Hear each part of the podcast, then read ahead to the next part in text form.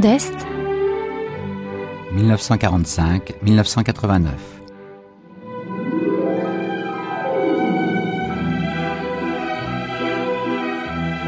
Jean-Pierre Thibaudat, Laetitia Cordonnier.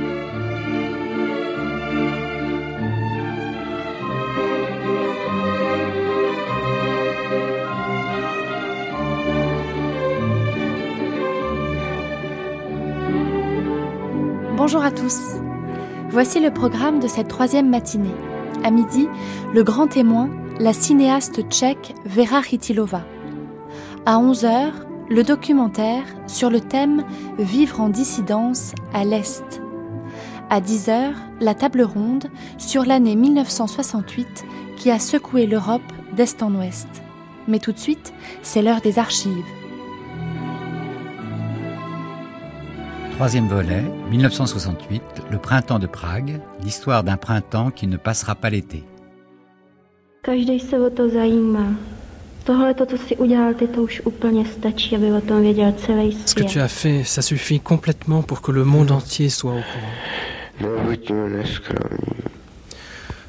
Ne soyons pas prétentieux. Co ti myslíš? Que veux-tu dire par là? Rien. Je me suis mal exprimé. Enfin, on ne doit pas trop présumer de soi-même.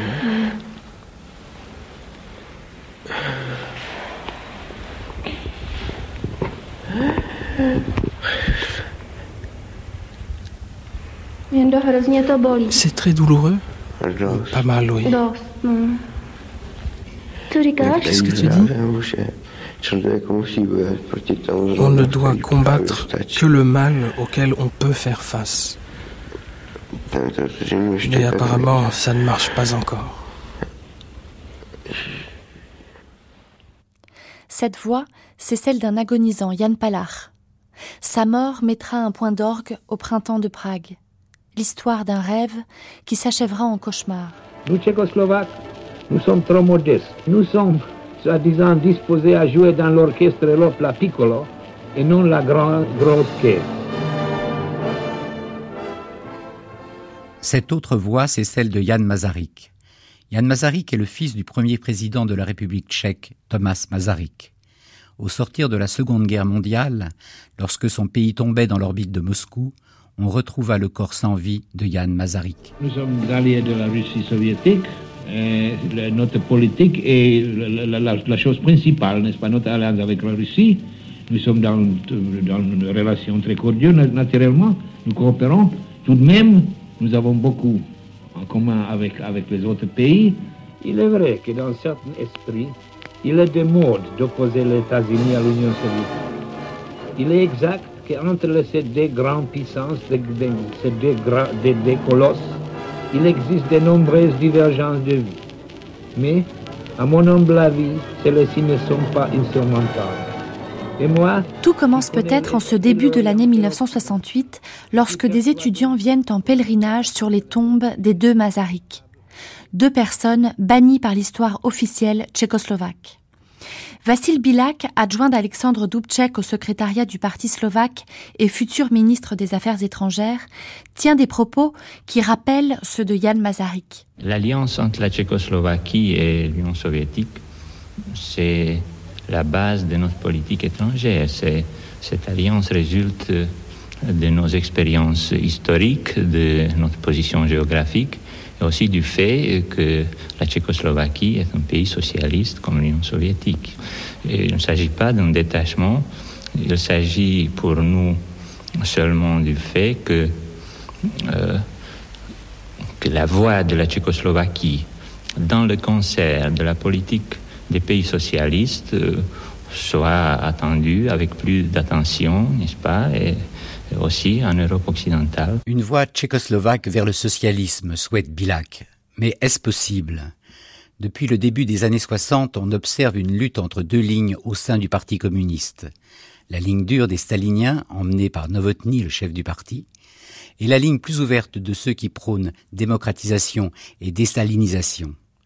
Tout bascule à partir de janvier 1968. Paul Bablin, correspondant de l'AFP à Prague, le 11 mars. Un Tchécoslovaque qui rentrerait aujourd'hui dans sa patrie après trois mois d'absence ne reconnaîtrait pas son pays. Tout a commencé avec la dernière session plénière du comité central du Parti communiste en janvier, où la tendance libérale, que l'on appelle ici progressiste, incarnée par le nouveau secrétaire général du parti, M. Alexander Dubček, a réussi à s'imposer dans des circonstances dramatiques. L'éviction de M. Antonin Novotny du poste de premier secrétaire, d'ailleurs obtenu de justesse, n'a pas mis un point final à la lutte entre les deux tendances qui s'étaient affrontées au comité central. Cette lutte, on la retrouve actuellement dans les organisations de base du parti, où chacun des deux adversaires, par le truchement de ses partisans, tente de faire prévaloir son point de vue. Récemment, l'issue restait encore incertaine, mais l'affaire Sheina, qui a éclaté entre-temps, semble avoir fait pencher la balance en faveur des libéraux. La situation du président de la République, M. Antonin Novotny, se trouve fortement ébranlée. Aussi, doit-on s'attendre dans les prochains jours à un développement spectaculaire de la situation en Tchécoslovaquie Le 6 avril, le comité central du parti adopte un programme au titre significatif La voix tchécoslovaque du socialisme. Moscou ne va pas tarder à convoquer Dubček, le nouveau chef du parti. Journal parlé du 4 mai 1968. À Moscou, la nuit dernière, les trois dirigeants soviétiques, Kosygin, Brezhnev, Podgorny, étaient à l'aérodrome pour accueillir une délégation tchécoslovaque conduite par M. Dubček. De Moscou, Georges Bortoli. Cette présence était évidemment normale et protocolaire. Ce qui l'était moins, c'était l'heure de cette arrivée. Deux heures du matin, ce n'est pas l'horaire habituel pour une visite officielle. Tout se passe comme si les dirigeants tchécoslovaques avaient sauté dans leur avion spécial dès que les travaux de l'Assemblée nationale de Prague ont été terminés hier soir, sans perdre une seule minute. On peut donc se demander si cette rencontre de Moscou ne présentait pas un certain caractère d'urgence. La presse soviétique aux ordres ne mâche pas ses mots. La Pravda du 19 mai. La Pravda ce matin fait état des préoccupations soviétiques sur l'évolution de la démocratie socialiste. La lutte sur deux fronts contre les révisionnistes de droite et de gauche, qui met en péril la démocratie socialiste, est l'une des tâches les plus importantes qui s'imposent actuellement au parti marxiste-léniniste. Il ne faut pas croire, écrit la Pravda, que la démocratie n'existe que si tout est permis et qu'il suffit que quelque chose soit interdit pour qu'elle se trouve violée. La méconnaissance de la nature profonde de la démocratie socialiste, ajoute l'organe du Parti communiste soviétique, conduit précisément à cette interprétation petite bourgeoise. Le 14e congrès extraordinaire du Parti communiste tchécoslovaque est annoncé pour le 9 septembre. Les staliniens ne restent pas inactifs, les libéraux encore moins. Ils reçoivent le soutien de nombreux intellectuels qui signent un appel, le manifeste des 2000 mots, publié le 27 juin dans Literarni Listi et différents journaux. Son auteur, l'écrivain frondeur Ludwig Vakulik, raconte sa genèse. J'ai reçu la visite d'un groupe de gens qui pensaient qu'il faudrait dire à la société quelque chose qui soutiendrait le pouvoir progressiste du parti. Personne ne m'a dit ce qu'il faudrait y mettre concrètement, mais quand je me suis retrouvé devant la feuille blanche, avec ce devoir de dire quelque chose, alors je me suis rendu compte que c'est à la place de ces gens qu'il faut que je formule quelque chose, que je leur propose quelque chose, une attitude concrète et pratique applicable quotidiennement. Ce manifeste parut en même temps dans quelques quotidiens et dans les littéraires novene. Et donc, le comité central du parti n'en a pris connaissance qu'à la lecture des journaux. Moi-même, j'aurais peut-être parlé autrement et plus probablement, je n'aurais pas parlé du tout. J'ai parlé parce qu'un groupe de gens que j'avais toutes les raisons de porter dans mon estime se sont tournés vers moi et qu'ils ressentaient la même chose que moi, c'est-à-dire qu'on en arrive à un certain point mort et qu'il faudrait le faire évoluer pour faire bouger la situation et d'obliger et affermir les instances du parti qu'il est nécessaire de continuer dans le mouvement. Cet appel des 2000 mots connaît un formidable écho au sein du parti et dans tout le pays. Le climat change, les discussions se multiplient, les langues se délient, le printemps est là. Témoignage de l'écrivain Ivo Fleischmann on voyait les désirs de la nation se concrétiser pas à pas. Par exemple, il y eut une extraordinaire avalanche de nouvelles revues artistiques et littéraires. Le langage de la presse commençait à changer. la langue du bois cédait le pas à la langue naturelle et culturelle tchèque, puisque le Rudé Pravo de l'époque avant était à peine lisible. Je pouvais observer de semaine en semaine comment grandissaient les désirs de la population, comment grandissaient les succès des rénovateurs, mais je voyais également un peu plus distinctement les erreurs qu'on pouvait commettre. Cette possibilité de créer une Tchécoslovaquie démocratique, socialiste, ou ce qu'on appelait à l'époque du socialisme à visage humain, c'est sorti des rangs des communistes. Et la population s'est jointe. Et ça, c'était également la grande, et à mon regret, je crains, la dernière énorme possibilité du Parti communiste tchécoslovaque de se réhabiliter aux yeux de l'opinion publique. Yijri Pelikan.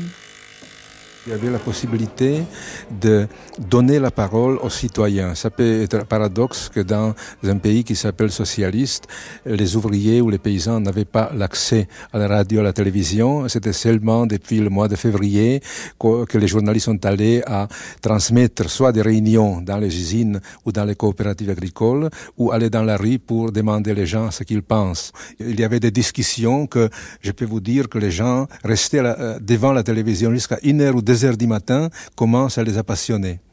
Il y avait aussi, par exemple, une série de reportages sur la, mort de Yann Massarik, l'ancien ministre des Affaires étrangères.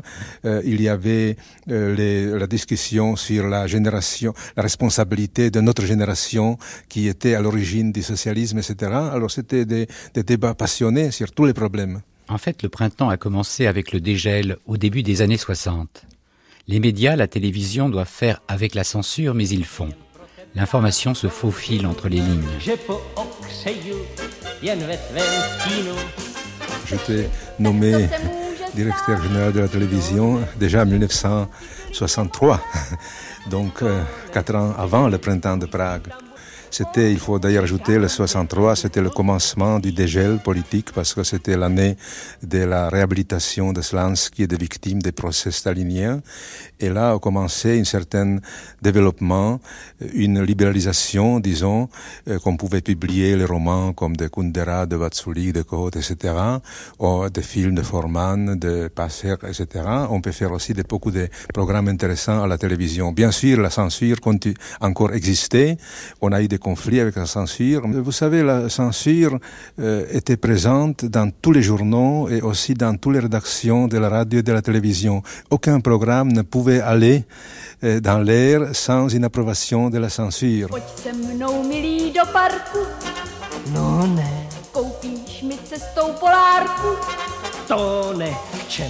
Madame Rosanna, étudiante à l'époque, se souvient des manifestations étudiantes. La cité universitaire était sur les hauteurs. Le, chemin le plus court vers le centre euh, de la ville, c'était passé par le château. Château des, rois et château présidentiel. Bon, et puis comme les étudiants aimaient bien, à l'époque c'était quand même la période des happenings, comme on disait, ben, ils ont pris les, les bougies. Et puis, en descendant, on criait Nous voulons la lumière. Bien entendu, euh, euh, Novotny, le président de l'époque, le premier secrétaire du parti et blabla, euh, considérait cela comme trop dangereux parce que quand on demande la lumière, on demande la lumière au sens politique intellectuel du terme. Vous savez que après la montagne blanche en, en Bohème, c'était la période des ténèbres. Donc cet appel historique, la lumière après les ténèbres, c'était beaucoup trop criant pour que l'on puisse euh, accepter. Je me dis que nous étions une drôle de génération parce que nous n'étions plus enthousiastes pour le modèle soviétique euh, comme pouvaient l'être euh, nos parents. Nous n'étions pas non plus fascinés par l'Occident. nous étions certainement pour le socialisme euh, nous étions à gauche sans illusion concernant notre régime. nous avions beaucoup, beaucoup d'enthousiasme. Certains d'entre nous Non, on peut pas dire qu'on faisait l'entrisme dans les jeunesses communistes parce que c'était obligatoire quasiment. Mais nous espérions encore pouvoir le changer de l'intérieur. Le théâtre, très populaire en Tchécoslovaquie, est en première ligne. L'actrice Vatsa Hramostova.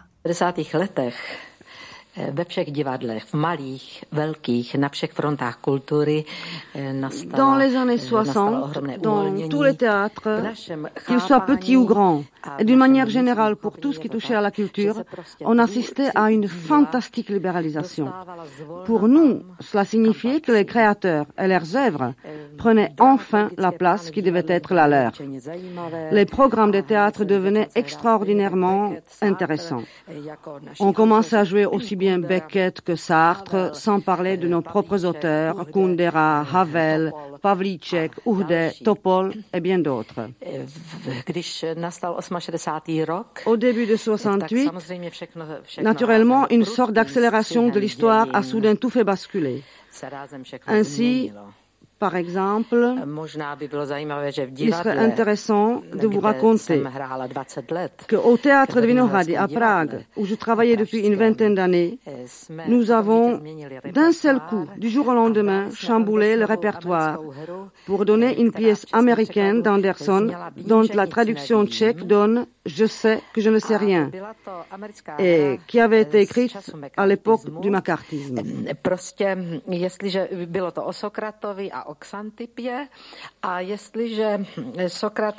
Cette pièce, dont les héros sont Socrate et Xantippe, résumait d'une façon extraordinaire la situation de notre pays. Socrate défend ses opinions devant les juges. et ceux-ci se mettent à crier Ne le laissez pas parler car il serait capable de nous démontrer que le sol est au plafond et le plafond au sol, que la gauche est à droite et la droite à gauche. Socrate rétorque simplement La seule chose qui compte est l'endroit où l'on se place. Cependant, dans les coulisses du Kremlin, les jours du printemps de Prague sont sans doute comptés. Le 14 juillet, Dubček refuse de se rendre à une réunion du pacte de Varsovie. Les soviétiques sont exaspérés. Le 26 juillet, Dubček fait paraître un appel de soutien dans Literarny Listi.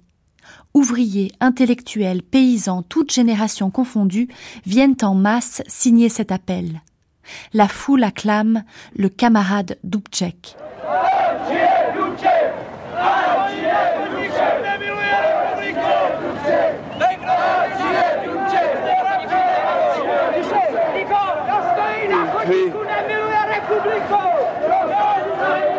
Qu'est-ce qu'il crie là chez Dubček, qu'est-ce que ça veut dire Vive le camarade Dubček et ceux qui restent sur les trottoirs n'aiment pas notre République. La situation est de plus en plus tendue.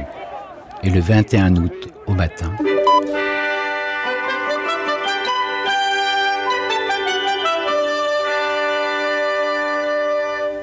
Interactualité matin. Tout de suite un flash de dernière minute, les chars soviétiques sont à Prague. Apparemment, ils ont été débarqués par avion car ils n'ont cessé pendant toute la nuit d'affluer de l'aéroport. 25 chars encerclent le bâtiment où est réuni le comité central du Parti communiste tchécoslovaque. Moscou affirme que c'est à la demande d'hommes d'État tchécoslovaques pour protéger le système socialiste. Le président Johnson avait été prévenu de l'opération par l'ambassadeur soviétique aux États-Unis. Il était 23h30 hier soir, heure de Prague, lorsque des troupes soviétiques et des unités d'autres pays du pacte de Varsovie ont franchi les frontières tchécoslovaques. C'est aux premières heures de l'aube que la radio de Prague a annoncé la nouvelle, en précisant que cela s'était passé sans que le président, le premier ministre ou les membres de l'Assemblée nationale en aient été avertis. Radio Prague, émetteur libre, Tchécoslovaquie. À Prague, des journaux ont paru ce matin, malgré que les occupants se soient emparés des rédactions des journaux et des imprimeries. Tous les journaux portent la devise qui est celle de l'émetteur du comité municipal du Parti communiste à Prague. Nous sommes à vos côtés, restez aux nôtres. Ce matin, à Moscou, l'agence TASS a diffusé la version soviétique des événements. Version que nous communiquait en direct notre correspondant à Moscou, Victor Vraman. La justification officielle, c'est donc que c'est à la demande même des Tchécoslovaques que cette invention a eu lieu, mais alors on ne précise pas, en l'occurrence, qui sont ces Tchécoslovaques. Moscou précise, les troupes soviétiques et alliées quitteront la Tchécoslovaquie dès que sera éloignée la menace contre les acquisitions du socialisme et la sécurité des pays socialistes. Ce matin, dans ses émissions, Radio Prague annonçait que le présidium du comité central du Parti communiste tchécoslovaque siégeait sans interruption et que le gouvernement et l'Assemblée nationale avaient été convoqués. Hier, les dirigeants du PC tchécoslovaque avaient tenu une réunion de routine. Ils avaient préparé le congrès du parti qui devait s'ouvrir le 9 septembre. Dans le même temps, à Moscou, le comité central du Parti communiste soviétique tenait une session extraordinaire. Les dirigeants soviétiques avaient interrompu leurs vacances pour y siéger. Le bruit courait que de nouvelles et importantes mesures avaient été décidées. Ce matin, on sait à quoi s'en tenir.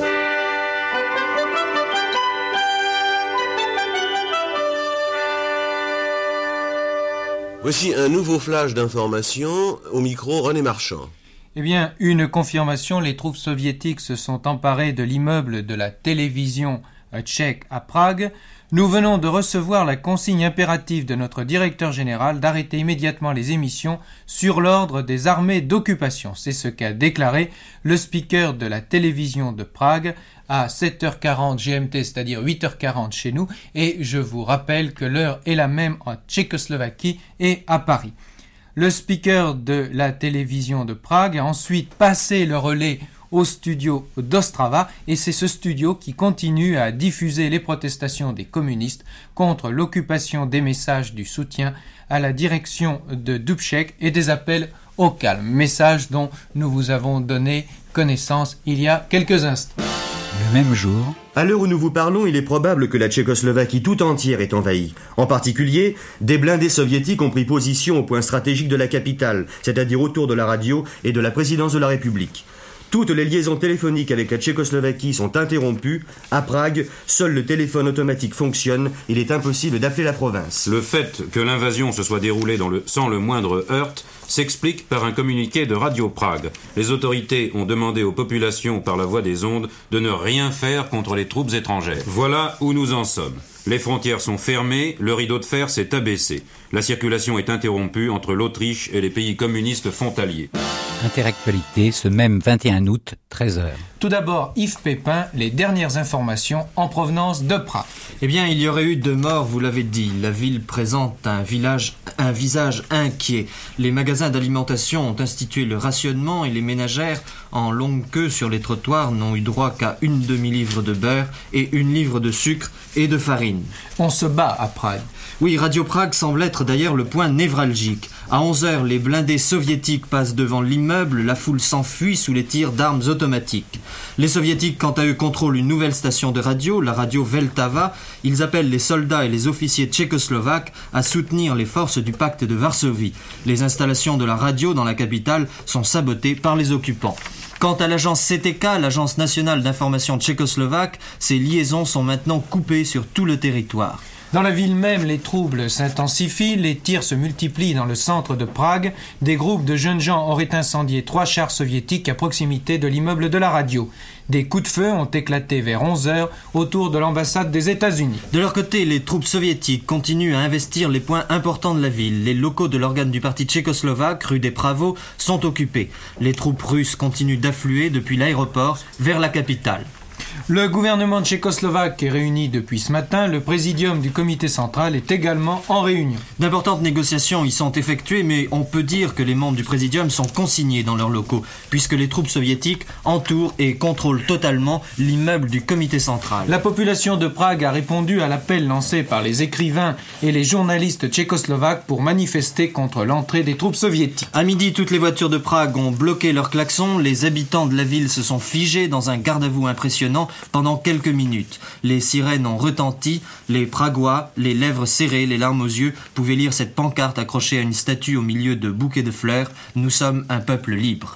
Les soldats russes ont pénétré dans la rédaction de l'organe officiel du Parti communiste Roudé Bravo et ils sont repartis avec le personnel rédactionnel. Les réactions internationales sont nombreuses et unanimes, hormis celle du Vietnam qui approuve l'entrée des chars soviétiques à Prague. À Paris, l'Élysée publie un communiqué. L'intervention armée de l'Union soviétique en Tchécoslovaquie montre que le gouvernement de Moscou n'est pas dégagé de la politique des blocs qui a été imposée à l'Europe par l'effet des accords de Yalta, qui est incompatible avec le droit des peuples à disposer d'eux-mêmes et qui n'a pu et ne peut conduire qu'à la tension internationale. La France poursuit le communiqué, la France qui n'a pas participé à ces accords et qui n'adopte pas cette politique constate et déplore le fait que les événements de Prague, outre qu'ils constituent une atteinte au droit et au destin d'une nation amie, sont de nature à contrarier la détente européenne telle qu'elle la pratique elle-même et s'efforce d'y engager les autres et qui seule peut assurer la paix. Je vous le rappelle, c'était un communiqué de la présidence de la République. La radio française est restée toute la journée à l'écoute des radios tchèques qui émettent encore. Radio Prague, bien qu'investie et malgré quelques interruptions, n'en poursuit pas moins ses émissions. Radio Prague annonce que l'Assemblée tchécoslovaque demande le repli immédiat des troupes étrangères. Radio Prague diffuse également un message de M. Dubček invitant la population à garder son calme. Il est alors 8h30, la télévision et la radio tchécoslovaque diffusent un appel enregistré du président de la République tchécoslovaque, M. Svoboda. Une situation complexe s'est créée ces dernières heures, déclare le président Svoboda, et je ne peux rien vous dire maintenant pour l'éclaircir. En tant que président de cette République, poursuit M. Svoboda, je vous prie instamment de garder le calme le plus complet, de ne pas permettre des actes irréfléchis et d'attendre, aussi dignement que ces dernières semaines, les prochaines décisions des organismes constitutionnels de la République. Cet appel du président Svoboda, ce sera la dernière émission de la radio tchécoslovaque avant l'arrivée des soldats soviétiques dans les studios de Prague. Interactualité, 20h, ce même 21 août. Pour ceux qui sont restés à l'écoute de France Inter, vous avez pu entendre tout au long de l'après-midi l'émission diffusée par l'émetteur de Rades Kraslové qui nous a permis de vous tenir au courant de tout ce qui se passait sur le territoire occupé. Et à 17h en direct sur notre antenne, le speaker de Rades Kralové a fait la déclaration suivante. En accord avec la déclaration du président de la République, le général Svoboda, le pays demeure calme, ce qui nous permet d'établir des contacts avec les dirigeants et éventuellement avec les représentants des forces d'occupation afin de clarifier, si possible, la situation. Et quelques minutes plus tard, les soviétiques devaient brouiller les émissions qui devenaient par conséquent incompréhensibles.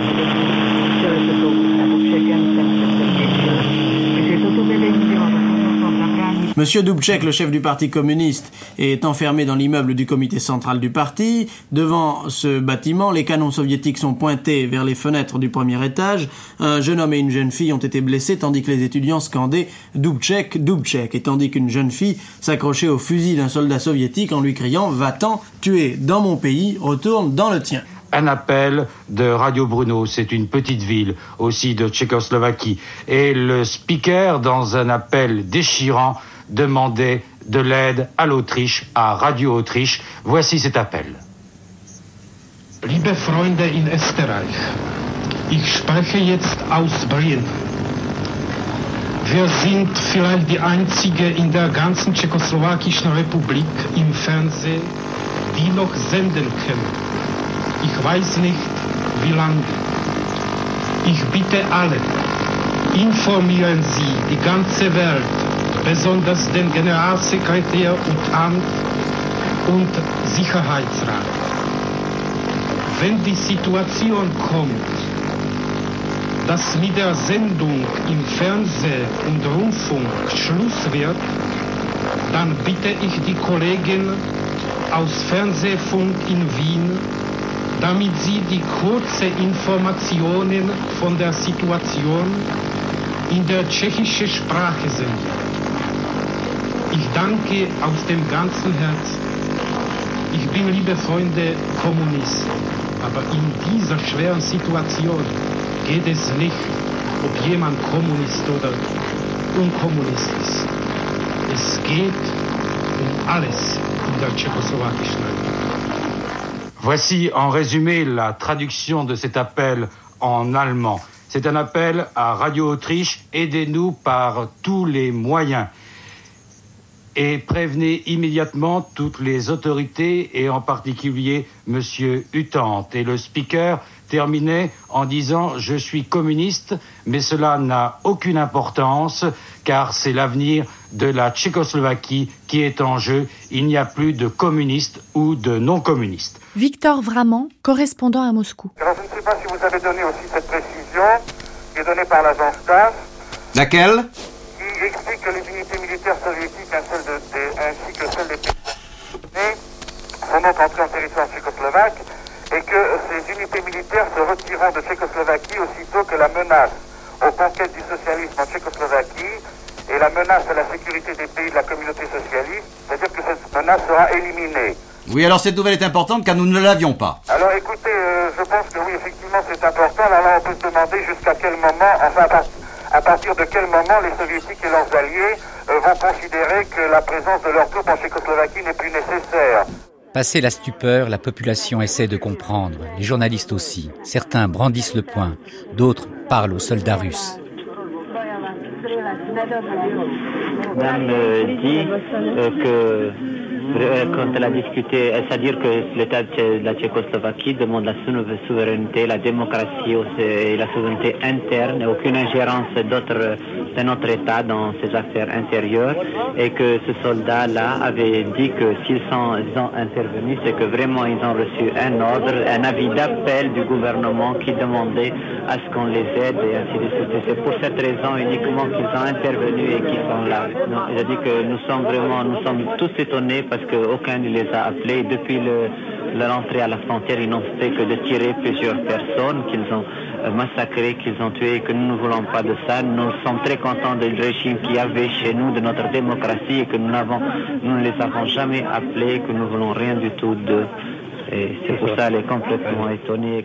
Interdénière, Suzanne Gauthier, Pierre Salviac. Par une tragique ironie du sort, les Tchécoslovaques ont pu suivre heure par heure sur leurs écrans de télévision le déroulement de l'invasion de leur pays par les troupes du pacte de Varsovie.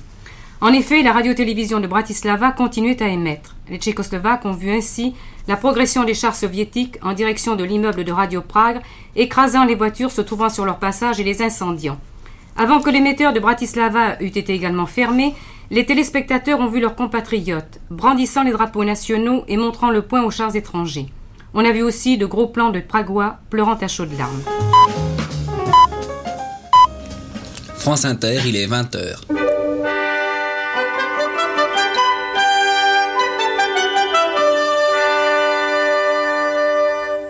Voici Interactualité présentée par René Marchand. Maintenant, la nuit est tombée sur Prague, la deuxième nuit d'occupation. D'ores et déjà, l'ordre ne règne plus en Tchécoslovaquie. L'appareil administratif est en panne. Les principaux dirigeants de l'équipe Dubček et M. Dubček lui-même ont disparu. Les Russes cherchent des hommes pour les remplacer. On se réunit du côté tchécoslovaque. Ici, ceux qui restent du comité directeur du PC, là, ceux qui restent du gouvernement, ailleurs ce qui reste de l'Assemblée. Journée du 22 août. Après la colère et l'indignation, la population commence à manifester des signes de nervosité, les manifestations antisoviétiques se multiplient et la résistance passive commence à s'organiser. Sur de nombreuses routes, la population a changé la direction de nombreux poteaux indicateurs pour induire en erreur les forces d'occupation en mouvement. Aux fenêtres, de nombreux drapeaux ont été mis en vert. Comme toujours, l'humour ne perd pas ses droits. La radio de Brno, pour sa part, invite les Tchécoslovaques à suivre l'exemple du brave soldat Schwe. Si on vous soumet à des pressions, faites semblant de ne pas connaître le russe. Si on vous force à collaborer, montrez-vous malhabile et incapable de faire ce qu'on vous demande, a précisé le speaker. Même son de cloche dans de nombreux cracks distribués dans tout le pays. Le congrès du Parti communiste s'est réuni, mais bien entendu, en l'absence de plusieurs délégués, beaucoup étaient en route vers Prague et d'autres ont été arrêtés ou contrôlés par les soviétiques sur les routes.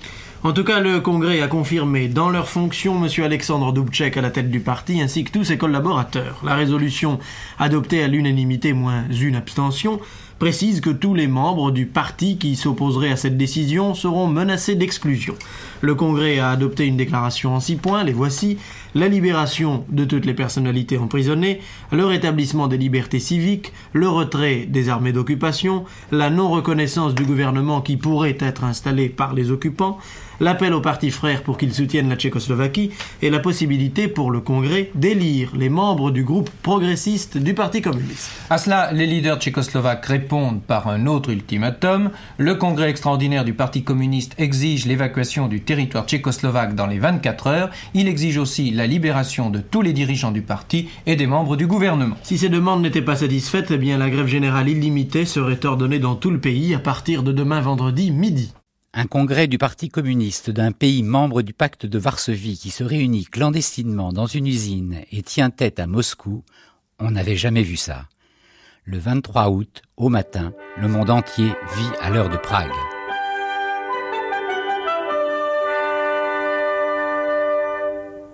Interactualité vous est présenté par Jean-Armand Ladidi. Le monde se demande ce qui va se passer à Prague. C'est le point d'interrogation actuel, le terrible point d'interrogation. Comme titre ce matin notre confrère Le Figaro, à Prague, deux ultimatums expirent aujourd'hui. Les Russes aux Tchèques, former immédiatement un gouvernement de coopération où nous nous en chargeons. Les Tchéco-Russes, libérer sans délai nos dirigeants et quitter le pays sinon grève générale à partir de midi. En tout cas, pour résumer, état de siège dans plusieurs villes tchécoslovaques, Arrestation en série dans les milieux politiques et l'intelligentsia. À l'ONU, la France a signé avec six autres puissances une motion qui demande le départ immédiat des forces d'agression. Et à Paris, du fait de la situation internationale actuelle, Conseil des ministres exceptionnellement avancé à demain. Mais développons. 60 morts en Tchécoslovaquie, affirme une radio clandestine. 200 000 soldats soviétiques, 500 chars à Prague, des renforts incessants, soviétiques pour la plupart. La participation militaire des quatre autres pays socialistes semble symbolique. Interprétation les soviétiques ne font confiance qu'à leurs officiers. Et à travers toute la Tchécoslovaquie, Jean-Claude Bourret, nombreuses résistants des civils et de l'armée tchécoslovaque. Rafale de mitrailleuses cette nuit à Prague, la situation est tendue. L'agence soviétique TASS a confirmé officiellement la gravité de la situation, notant qu'ont été attaqués par des éléments provocateurs. On a percé les fûts d'essence de 200 litres accrochés au blindage Plusieurs blindés ont été incendiés, des soldats soviétiques blessés. À Prague, hier après-midi, plusieurs milliers de jeunes gens ont manifesté sur la place Venceslas. Immédiatement, des, des, chars soviétiques ont fait mouvement pour dégager la place. Mais les jeunes ont refusé de bouger, alors les soviétiques ont tiré à la mitrailleuse. On ignore s'il y a des victimes. Voitures civiles fouillées, barrages au point stratégique, sacs de femmes ouverts, contrôle d'identité incessant, essence rationnée, magasins dévalisés. L'université Charles a été occupée, il y aurait eu beaucoup de morts lors de l'assaut, affirme un étudiant. Les troupes soviétiques ont beaucoup de difficultés en Tchécoslovaquie. Au carrefour, des résistants ont déplacé les panneaux indicateurs, les tanks soviétiques se perdent dans la nature. Conséquence, l'intendance ne suit pas, Près de Prague, un camion de vivres d'une chaîne de grands magasins a été réquisitionné pour nourrir les soldats soviétiques. Il y a même eu des scènes de pillage.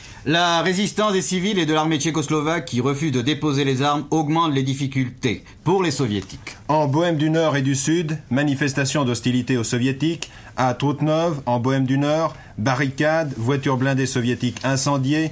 À Kozice, la troupe soviétique tire sur la foule. 6 morts, 38 blessés graves, affirme une radio clandestine. À Bratislava, coup de feu isolé contre les tanks russes qui ripostent à la mitrailleuse. Conséquence, couvre-feu à Bratislava, Prague, Kozice et Presov. Toutes ces informations nous parviennent par les radios libres clandestines. La plupart sont installées sur des camions. Ils se déplacent sans arrêt pour échapper aux soviétiques. Mais maintenant, de plus en plus, les radios libres sont brouillées et les soviétiques disent au Tchèques, et c'est là une, information politique, former immédiatement un gouvernement de coopération où nous nous en chargeons. Germaine Bartoli. En effet, les postes clandestins disséminés à travers tout le territoire donnent des consignes au peuple. Ils recommandent enlever partout les noms des rues, les panneaux portant les noms des localités et les plaques indiquant les bâtiments officiels. En fait, tout ce qui permet à des étrangers de s'orienter à travers un pays. Même retourner les panneaux indicateurs afin de désorienter complètement l'occupant. Mais ces stations ne se contentent pas de donner des consignes de résistance passive, parfois elles jouent un rôle plus actif.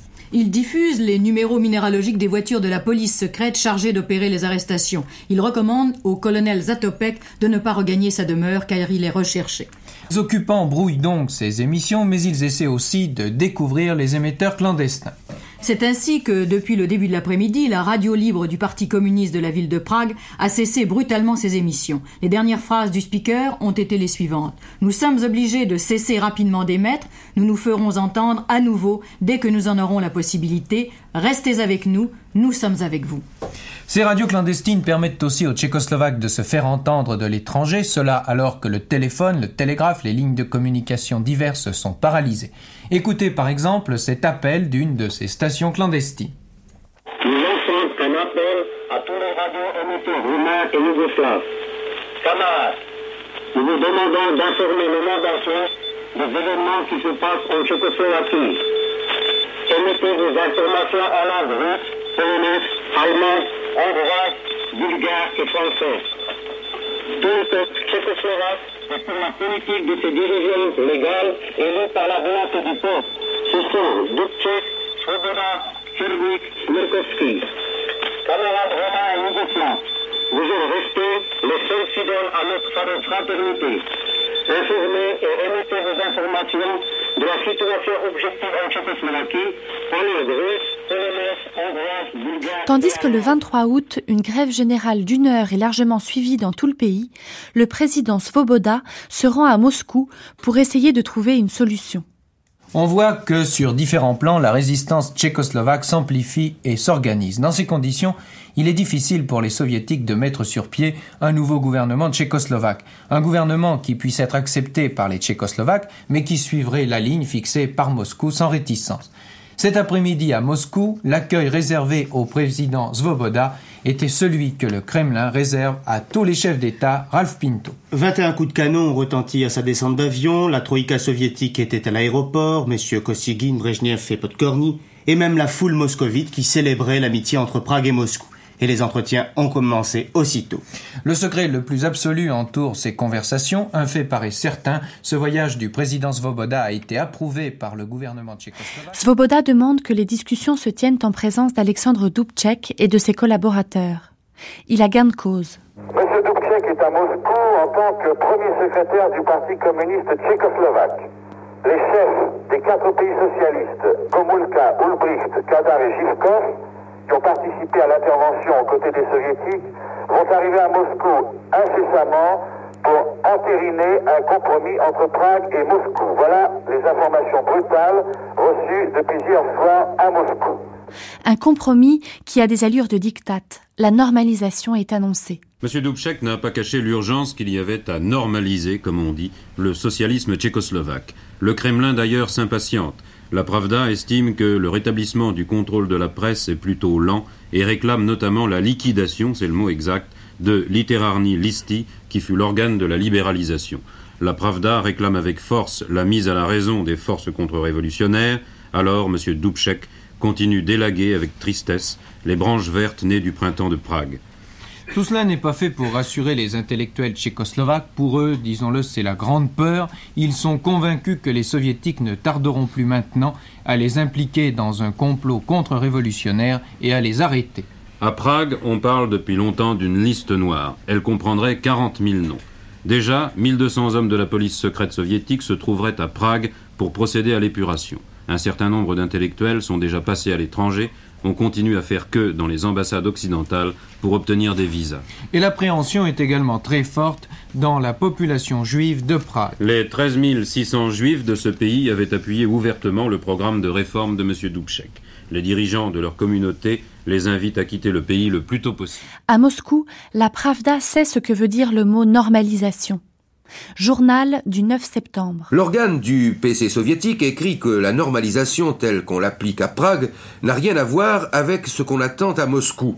L'ordre socialiste, précise la Pravda, ce n'est pas seulement le calme dans la rue, il faut démasquer la contre-révolution, la réprimer et asséner un coup décisif aux forces mauvaises. De retour de Moscou à la fin août, Dubček s'est adressé à ses compatriotes, des sanglots dans la voix le 13 septembre, un nouveau discours n'aura pas le même impact. Et pour cause.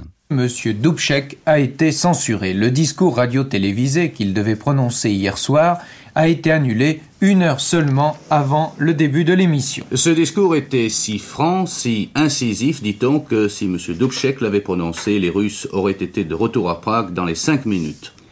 L'annulation du discours aurait été ordonnée par le comité central du Parti communiste tchécoslovaque à la demande de M. Houssac qui passe pour être favorable à Moscou. Quant à la censure sur la presse, elle existe maintenant officiellement. Prague est désormais aux ordres de Moscou. Le 16 octobre 1968, le gouvernement tchécoslovaque signe avec le Kremlin un traité sur le stationnement d'un nombre important d'unités de l'armée soviétique.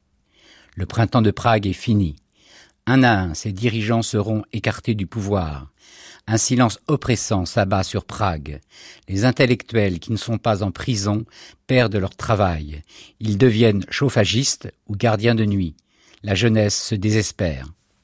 Le 16 janvier 1969, l'étudiant Yann Pallard s'immole sur la place Venceslas.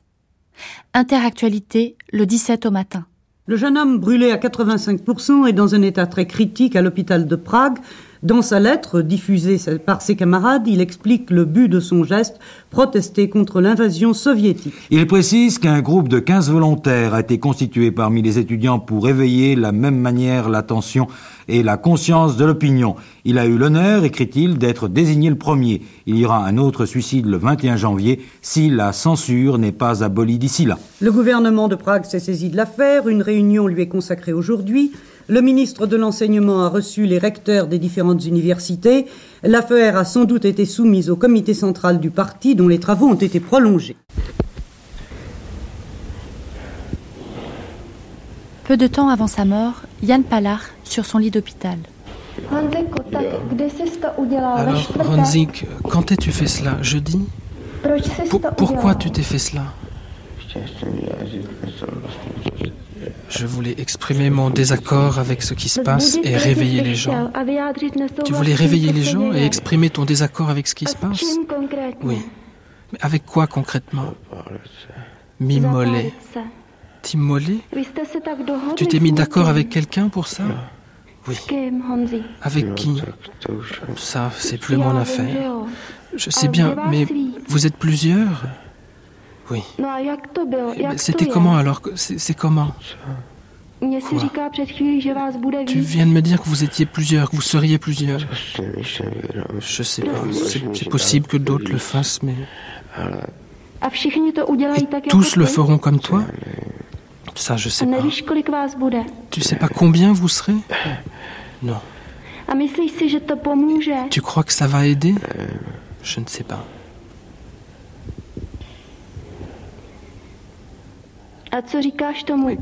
Qu'en penses-tu N'est-ce pas une douleur terrible N'est-ce pas terrible. Les autres ne devraient-ils pas renoncer?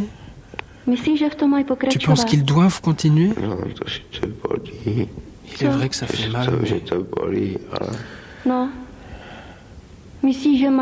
Donc tu penses que les autres devraient continuer? Jean Hus, lui aussi, est mort sur le bûcher. Quoi? Hus, lui aussi, est mort sur le bûcher. Et vous avez décidé de le faire tous de la même façon? Ça dépend de la situation. Ça dépend de quoi? De la situation. Oui, mais quand arrêterez-vous? Sous quelles conditions arrêterez-vous? Quand la censure sera abolie. Et quoi d'autre? L'interdiction de la diffusion des nouvelles. C'est ce que vous voulez. Si vous obtenez cela, ils arrêteront. Oui. Dis-moi, quand penses-tu que le suivant passera à l'acte? Je ne sais pas. Tu ne sais pas ou tu ne dois pas le dire. Mais dis, on ne devrait pas les faire échouer un peu Qu'en dis-tu? Pourquoi? Tu penses que tu dois les laisser souffrir ainsi?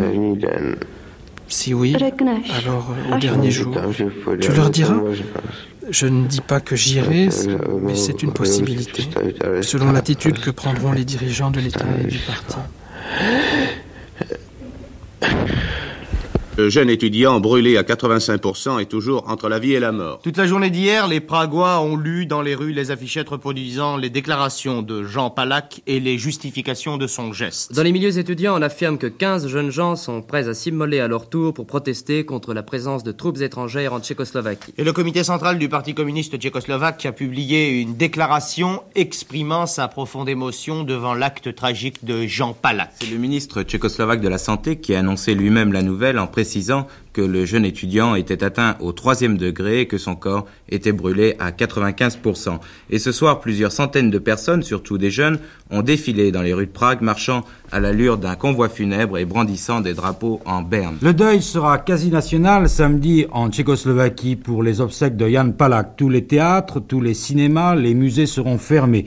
Toutes les manifestations sportives ont été annulées à Prague. La vie s'est arrêtée pendant cinq minutes en hommage à Jan Palak à Prague. Cet arrêt de travail, qui a commencé à midi, a revêtu une ampleur plus grande et plus émouvante qu'on ne le prévoyait. Dans les rues, les passants se sont figés, les hommes se sont découverts, dans les bureaux, le personnel debout s'est recueilli. C'est demain à 16h qu'auront lieu les obsèques de Jan Palak. Prague maintenant Eh bien à Prague, impressionnantes et émouvantes obsèques de Jan Palak. Des dizaines de milliers de Pragois ont suivi silencieusement le convoi funèbre. Pierre Chauvet, le correspondant de l'agence France-Presse à Prague, a suivi lui aussi la cérémonie. Un silence impressionnant, presque insupportable, une discipline absolue d'une foule qui pouvait atteindre 100 000 personnes, venue rendre un dernier hommage à Jan Palak, a prouvé une fois encore l'unanimité de la population. Dans un Prague désert, toute la ville s'est concentrée sur le bref parcours allant du siège de la plus vieille université de l'Europe centrale à la faculté de philosophie. Après un bref arrêt devant le monument élevé à la mémoire de Jean Hus, sur la place de la vieille ville, le cortège s'est immobilisé devant la faculté. Face à un immense drapeau national crépé de noir, l'hymne national a éclaté comme un dernier salut à Palak. C'était 1968, le printemps de Prague, l'histoire d'un printemps qui n'a pas passé l'été. Merci à Anne Delavaux pour les archives INA et à Radio Tchèque pour le dernier enregistrement de Jan Palar sur son lit d'hôpital. Traduction Kaspar Parlenicek, mixage Véronique Amiot, réalisation Marie-Ange Garando. Demain à 9h05 sur France Culture, troisième volet de nos archives, les années 80-81 en Pologne, l'épopée de Solidarność. Mais tout de suite, restez avec nous, c'est l'heure de la table ronde, aujourd'hui 1968, l'année qui a secoué l'Europe d'Est en Ouest.